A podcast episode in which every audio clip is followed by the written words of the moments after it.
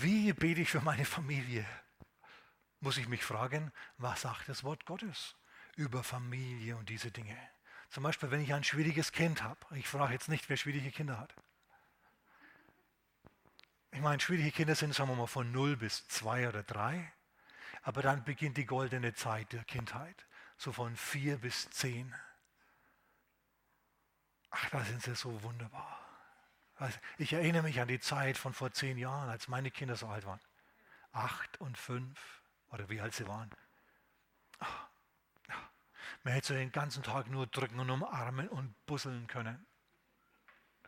Es war so wunderbar, du liegst da, versteht ihr, im Bett, links in den Buben, rechts das Mädchen und erzählst ihnen eine gute Nachtgeschichte. Und dann wollt sie noch eine hören und noch eine und es ist so wunderbar und die knuddeln sich an dich hin und ach, das ist so herrlich. Und irgendwann werden sie dann zwölf. Und du musst sie ermahnen, weil sie ihre Lateinvokabeln nicht gelernt haben.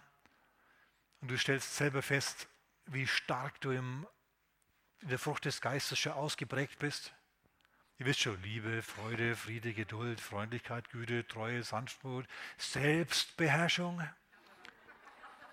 Und plötzlich stellst du fest, wie du deinen Sohn fragst, voller Liebe und Selbstbeherrschung, hast du Latein gemacht?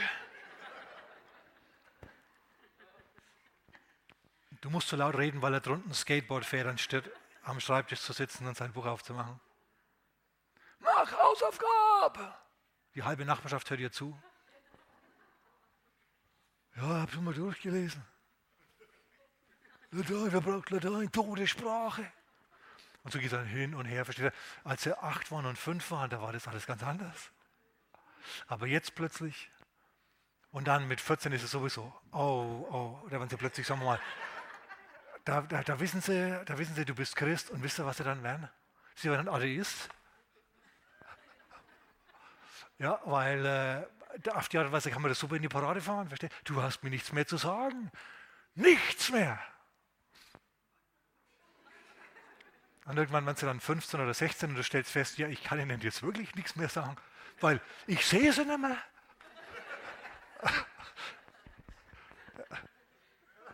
Irgendwann so mit 17,5 kommen sie dann mal kurz heim und sagen, und dann musst du schon in Deckung gehen, den Helm aufsetzen, damit damit alles okay bleibt. Und dann tauchen sie wieder ab, ja, und dann tauchen sie irgendwann wieder auf, wenn sie 18,5 sind. Du wohnst noch hier, sagst du dann. Ja, was du gedacht?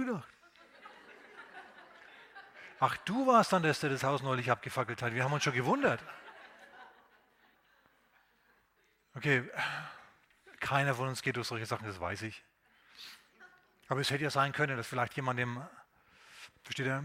Im Videoland oder, oder im, im äh, Audioland solche Kinder hat. Okay, wie beten wir dann also für, für unsere Familie? Wie machen wir das? Wie beten wir für unsere Kinder, für unsere Ehepartner und so? Wir können nicht hergehen und sagen, Herr, mein Sohn ist so schwierig, mach halt was, mach halt was. Oh Herr, ich bete schon. Das habe jetzt schon, die Karikatur habe ich schon oft genug gezeichnet. Wenn du dich da wiederfindest, dann zieh dir die Socke an, okay? Ich meine dich. Wie wird man richtig? Wie machen wir es richtig? Oder sind wir mal, wie mache ich das? Okay, ich bin, bin ganz ehrlich. Weil meine Kinder ähm, haben alle natürlich einen Heiligenschein, völlig klar, aber sichtbar ist der manchmal nicht. Ja? Okay, wie beten wir also für diese, wie beten wir für unsere Kinder? In Jesaja Kapitel 54, Vers 13, da heißt es, alle deine Kinder werden vom Herrn gelehrt. Hier ist die Rede vom gläubigen Israel, von der Gemeinde. Ja, ist ein prophetisches äh, Kapitel über die Gemeinde. Da steht tatsächlich drinnen, alle deine Kinder werden vom Herrn gelehrt und der Friede deiner Kinder wird groß sein. Okay, du sagst jetzt, Herr, ich bitte dich, dass du diese Schriftstelle wahr werden lässt. Ich glaube in meinem Herzen, weil ich es in deinem Wort lese, dass meine Kinder von dir gelehrt sein werden. Im Moment schaut es aus, als hätten sie die Blödheit mit dem Löffel gefressen. Im Moment verhalten sie sich nicht weise. Im Gegenteil, da denkst du dir, haben sie denen das Hirn amputiert oder was? Aber Herr, ich weiß, dass meine Kinder von Gott gelehrt sind. Dein Wort sagt es. Hier steht, sondern kannst du deine Bibel hochhalten zum Herrn. Ich meine, das ist mehr für dich als für ihn, weil er ist nicht kurzsichtig, so dass er, dass er mal die Brille aufsetzen muss. Das ist nicht der Fall. Es ist gut für dich, dass du weißt, es steht wirklich in der Bibel, hat ein gewisses Gewicht. Sag mal mit mir, meine Kinder sind vom Herrn gelehrt.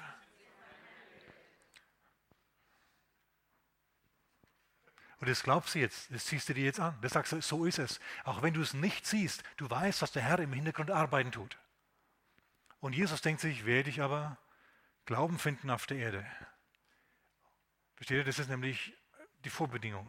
Du musst dann eben hergehen und musst sagen, ja, Herr, du findest in meinem Fall Glauben.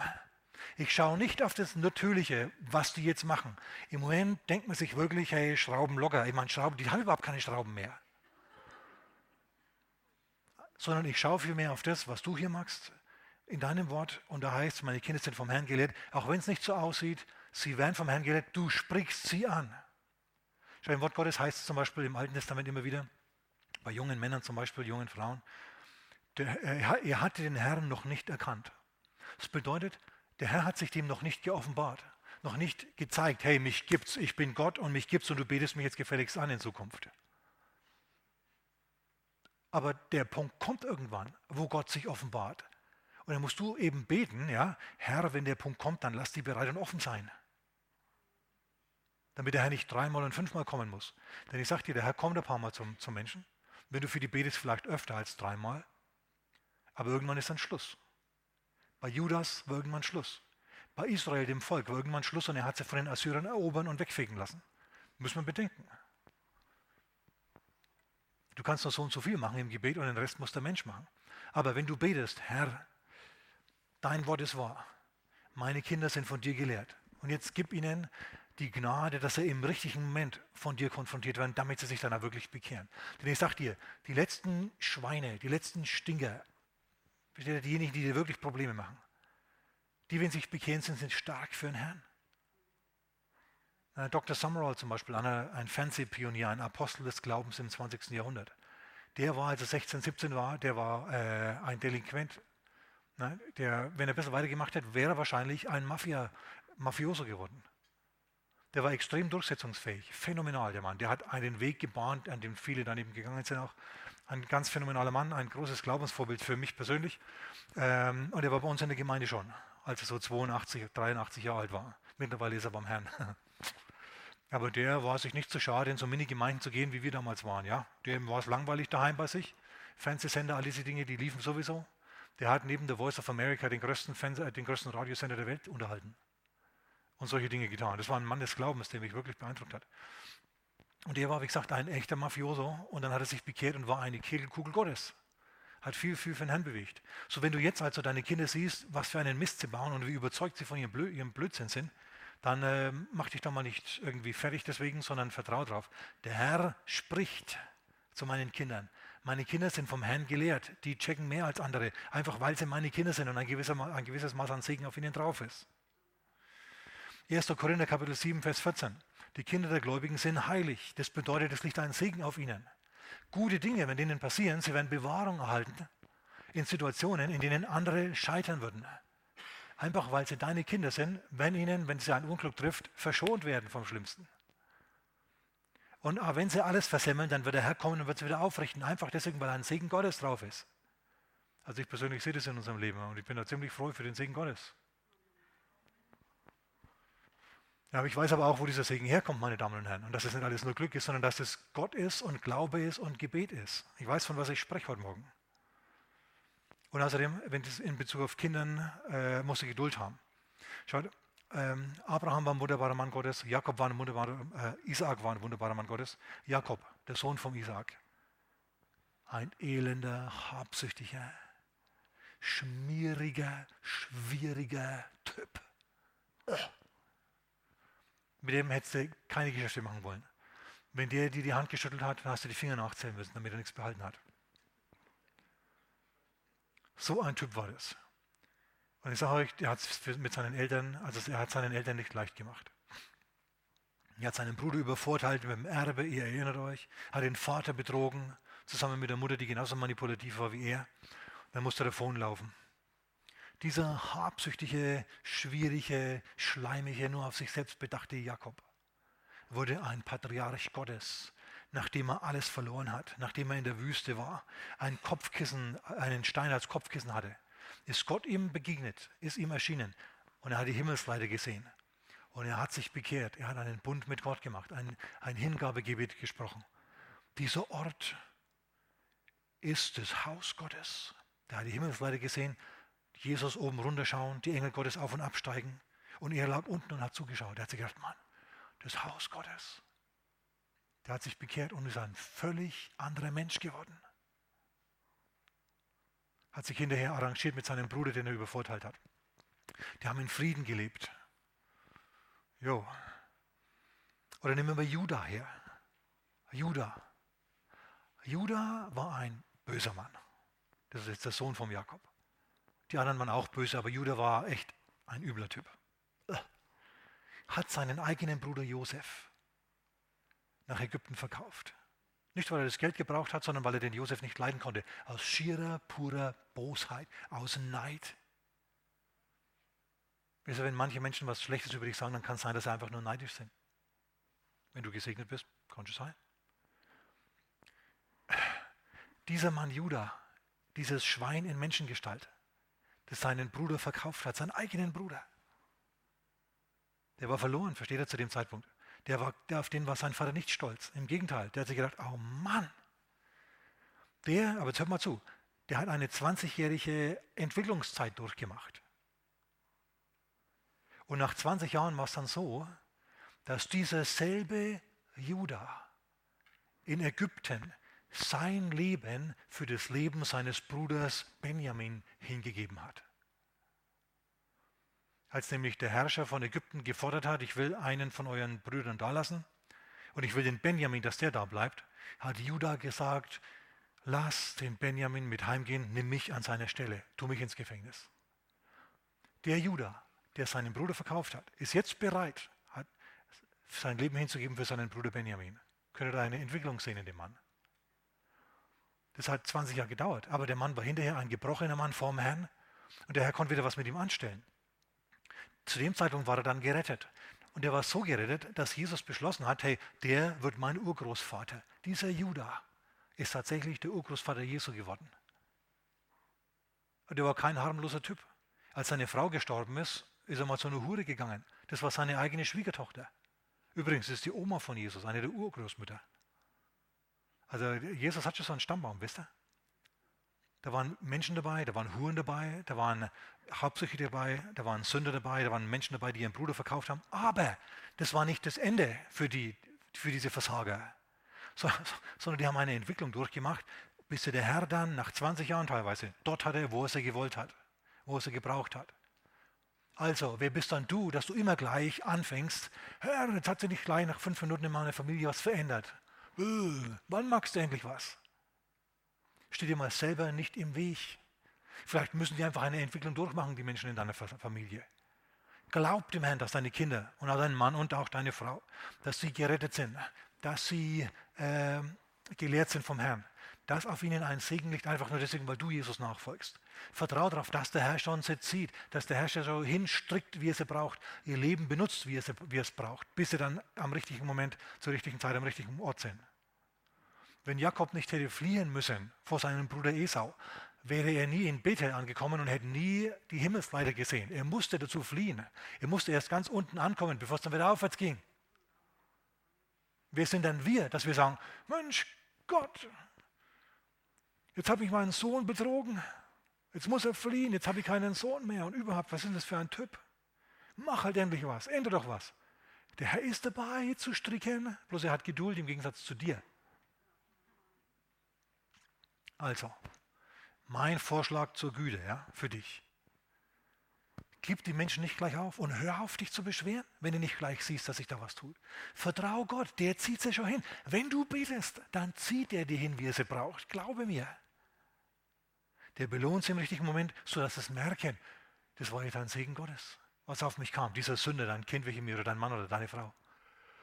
Die merken das, wenn Gott sie gesegnet hat. Und es bleibt dann in ihnen hängen. Und wenn sie dann mal einen trockenen Schwinger abkriegen, dann wissen sie auch, warum. Okay? Vertraue einfach darauf, dass der Herr schon macht, dass der Herr an der Arbeit ist. Sag, danke Herr, danke Herr. Sag mal mit mir, danke Herr, dass du in meiner Familie wirkst. Und dann tu nicht wieder die Luft aus deinem eigenen Gebet lassen, indem du sagst, du magst ja nichts, Gott, mach endlich, ich bete und du magst nichts. Hey, genauso gut könntest du ja, Däumchen drehen, Fernseh schauen, alles Mögliche machen, weil es ist kein fruchtbares Gebet dann. Wenn du gebetet hast, und wo gemerkt, ich habe jetzt alles, was ich gesagt habe über Ehe, über Familie und über wie man für Familie betet, aus dem Wort heraus entwickelt. Habt ihr das gemerkt? Ich habe zwei Schriftstellen angebracht, die dir gezeigt haben, dass der Herr zu deinen Kindern spricht. Dann habe ich dir Beispiele gegeben, wie Gott in der Familie von Abraham gewirkt hat und Isaac und Jakob und so weiter. Er hat dir Vorbilder gegeben. Schau, das, darauf gründet mein Glaube, dass der Herr sich mit meinen Kindern, mit meiner Familie schon äh, beschäftigt. Da, diese Last muss ich nicht dauernd tragen, wisst ihr? Ich kann dann sagen, Herr, hey, du bist an der Arbeit, spitze, super, top.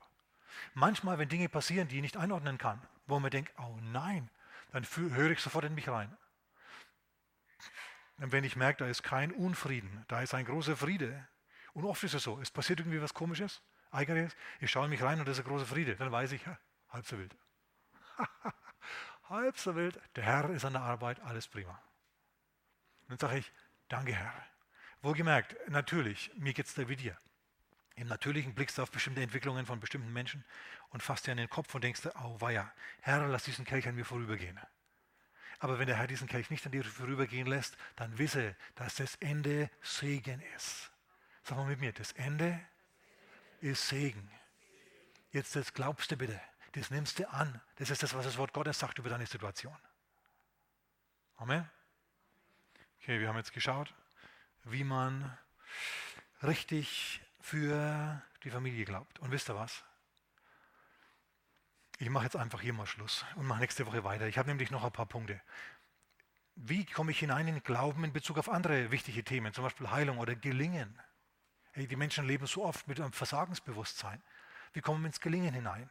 Was sagt der Herr über Versorgung und diese Dinge? Wir werden uns das genau so anschauen, wie wir uns heute den Anfahrtsweg erarbeitet haben für Gebet im Glauben für unsere Familie. Ich hoffe, wir sind ein bisschen weitergekommen. Also denke jetzt schon mal. Und dann bitte, wenn du wieder mit jemandem zusammensitzt, dann bring nicht wieder dasselbe alte Sache aufs Tapet. Oh, es hat sich immer noch nichts getan bei meiner Frau. Die watscht mich immer noch verbal ab, jeden Morgen und Abend. Und mittags auch. Betet für meine Frau. Nee, das musst du anders machen. Du musst sagen, hey, lasst uns doch jetzt einfach mal dafür danken, dass der Herr in meiner, in meiner Familie Raum greift, dass der Herr in meiner Familie arbeitet.